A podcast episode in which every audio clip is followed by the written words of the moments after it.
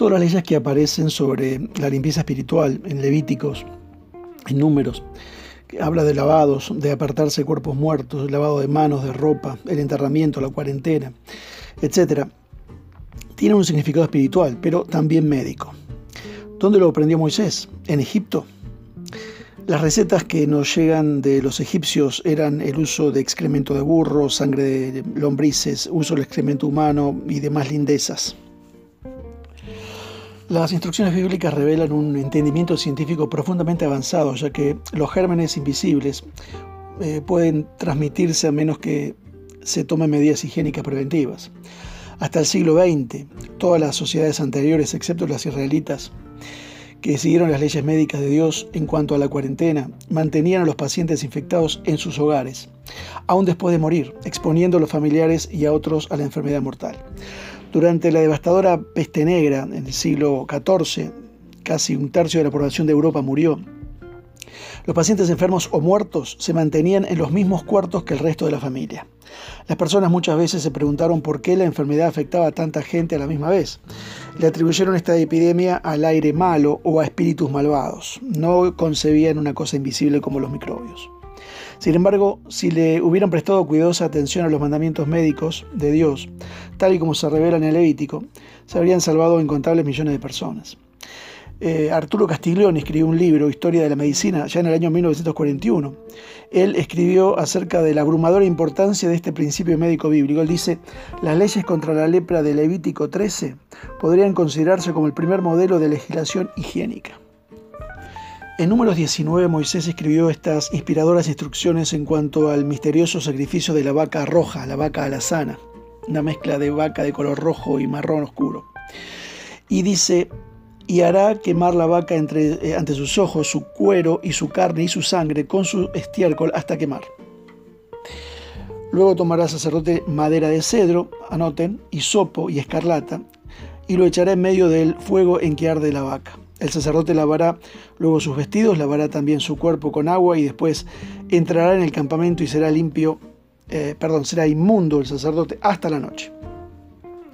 El significado espiritual principal del sacrificio de la vaca alazana, los judíos le llaman pará Dumá, es que señala simbólicamente al sacrificio definitivo de Jesucristo como nuestra única esperanza de ser limpiados de la suciedad de nuestros pecados. El Talmud, libro judío, afirma que el sacrificio de la vaca alazana era el único de los mandamientos de Dios que el rey Salomón, el hombre más sabio que jamás haya vivido, afirmó no poder entender. Realmente los judíos le llaman a estos decretos, hukim, que son cosas que ellos hacen, pero no pueden entender el porqué. Aunque el sacerdote ofrecía con obediencia el sacrificio tal y como lo requería Dios, Salomón aparentemente no entendía por qué números 19 declaraba que el sacerdote sería inmundo hasta esa noche. Este raro acto señalaba de manera simbólica, por eso los judíos no lo entienden, a Jesucristo.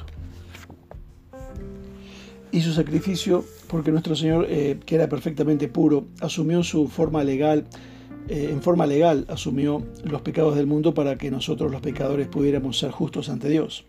Cristo pagó el precio por nuestros pecados, así como la vaca alazana era sacrificada fuera del campamento, en contraste con el resto de los sacrificios que ocurrían en el tabernáculo o el templo. Jesús fue sacrificado fuera de la ciudad de Jerusalén. En contraste con los animales machos que eran sacrificados, la vaca alazana era uno de los pocos animales hembra sacrificados según las ordenanzas de la ley. Es significativo que nuestro Señor fue traicionado por 30 monedas de plata, que era el precio de una esclava. Además del obvio significado espiritual de la ley del sacrificio de la vaca alazana, ahora entendemos que el agua de la purificación descrita en número 19 realmente podía destruir gérmenes e infecciones. El agua de la purificación que sobraba contenía cenizas del sacrificio de la vaca alazana combinada con cedro, hisopo e hilo escarlata. Esta agua de purificación contenía aceite de cedro, de cierta clase de enebro que crecía en Israel y en el Sinaí. Este aceite de cedro irritaba la piel, lo cual hacía que la persona se frotara la solución vigorosamente en sus manos. Más importante aún, el árbol de hisopo relacionado con la menta, quizá mejorana, producía eh, el aceite de hisopo. Este aceite realmente es un agente antibacterial y antiséptico muy efectivo. Contiene 50% de carbacrol, dicen, un agente antibacterial y fungicida que se usa en la medicina de acuerdo con un libro llamado Ninguna de estas enfermedades. Cuando decimos que las aguas de la purificación del sacrificio de la vaca alazana serían usadas para limpiar a alguien contaminado o inmundo por tocar un cuerpo muerto, comenzamos a entender que esta nueva ley era un principio médico increíblemente efectivo, así como una norma espiritual. El libro de Hebreos revela que Pablo, un rabino educado, entendió que el sacrificio de la vaca alazana tenía un efecto médico práctico, así como su obvio elemento espiritual. Pablo declaró porque si la sangre de los toros y de los machos cabríos y la ceniza de la becerra rociadas a los inmundos santifican para la purificación de la carne. Hebreos 9:13. Los judíos se distinguían entre las naciones paganas por su atención a la higiene y a la limpieza personal como resultado de los mandamientos divinos revelados en el Antiguo Testamento. Que Dios te bendiga.